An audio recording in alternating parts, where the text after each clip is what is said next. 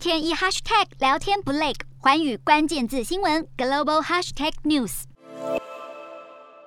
本周的国际新闻快评，我们从两件新闻事件来讨论目前国际政治角力当中的两大难题。首先是美国财政部长以及联准会主席在 G20 峰会上用离席的方式来抗议俄罗斯参与峰会。另一则新闻则是法国总统大选即将进入第二轮投票。目前现任的总统马克宏虽然保持领先，但是民调显示挑战他的极右派候选人勒庞还没有完全失去机会。对于法国政甚至是整个世界来说，如果勒庞逆转胜出，法国很可能能。完全改变目前对国际事务的参与程度，这对于急需重塑国际合作的西方民主阵营而言，将会是很大的打击。这两个国际新闻呢、其实反映出来的第一个难题是国际社会现在高度缺乏互信，导致国际组织的功能失效。从第一个难题衍生出的第二个挑战，就是各国人民因为对其他国家不信任，所以对世界变局充满不确定感，进而更重视自己国家的利益，使得各国的外交政策和国内政治高度联动，而在一一般人民对外交事务认知普遍有限的情况之下，外交和国内政治紧密的结合带来的问题在于，国际政治将会被各国内部的政治分歧所牵动，反而更不愿意妥协，阻碍了世界早一点恢复和平。因为乌俄冲突的持续，让美国财政部长耶伦决定用离席抗议的方式，对 G20 峰会仍然允许俄罗斯参加表达不满，串联了英国、加拿大等西方民主国家的财政主管官员一起用行动来抵制俄罗斯。然而，民主国家虽然表达出团结反俄罗斯的立场，问题是这样的行动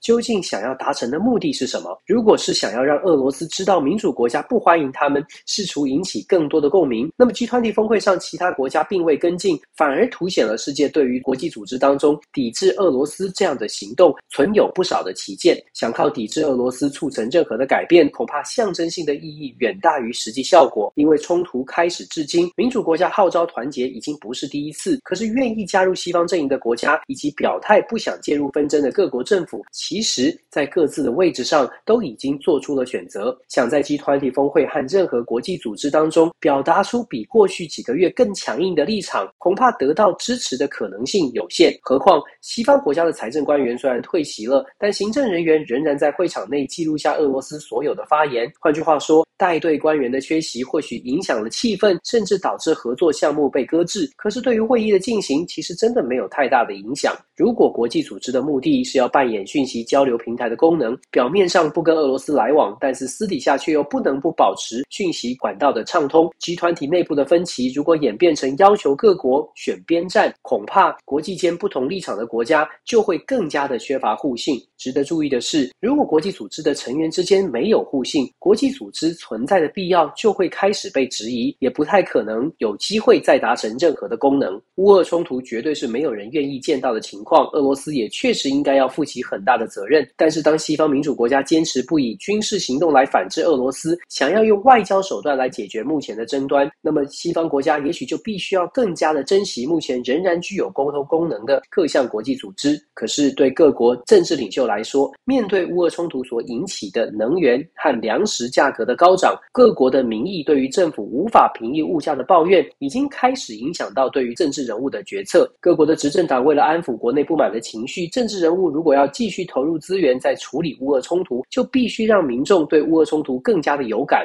一方面要让民众谅解，另外一方面也希望外交上的表现能让自己加分。各国反对党呢，则是会把重点放在攻击执政党的外交政策，希望能造成执执政者失分。以法国本周举行的第二轮总统大选投票为例，极右派的勒庞在选举过程当中不断强调，乌俄冲突对法国带来了经济上很重要的物价冲。击，试图用跟民众生活息息相关的民生议题来攻击马克宏，这样的策略让勒庞取得了前所未有的支持。虽然最终的大选结果，勒庞当选的机会并不高，可是对于法国右派所获得的支持，反映出来的其实正是各国选民在目前已经慢慢失去信任的国际局势当中，越来越在乎更务实的保障自己国家的利益。所以各国选民现在会更加的要求政治人物顾好自己的国家，再来谈外交事务。缺乏国际互信，国际组织内很有可能会出现越来越多共同利益为核心的小型合作组织。世界从美国一超多强的单极体系，走向各自守护不同利益的多极竞争。台湾在这样的环境当中，恐怕必须要更加的团结，用更多的智慧来思考，如何能够找到跟其他国家合作的机机会。对台湾来说，最大的挑战在于小型组织对于大国威胁其实没有太大的抵抗力。更直白的说，有哪些小型区域组织在两岸关系紧绷之际，愿意牺牲跟中国市场的连结来力挺台湾？从台湾看世界，如果真能看见国际的变局，看见世界各国都在尽全力抢时间、争资源，或许就能理解为何在国内需要抛弃党派成见，好好的思考台湾的生存之道，而不是花时间纠结在哪一个政党能够赢得眼前的政局。Hello，大家好，我是环宇新闻记者黄运成。如果你喜欢环宇关键字新闻 Podcast，记得按下追踪以及给我们五星评级，也可以透过赞助支持我们的频道哦。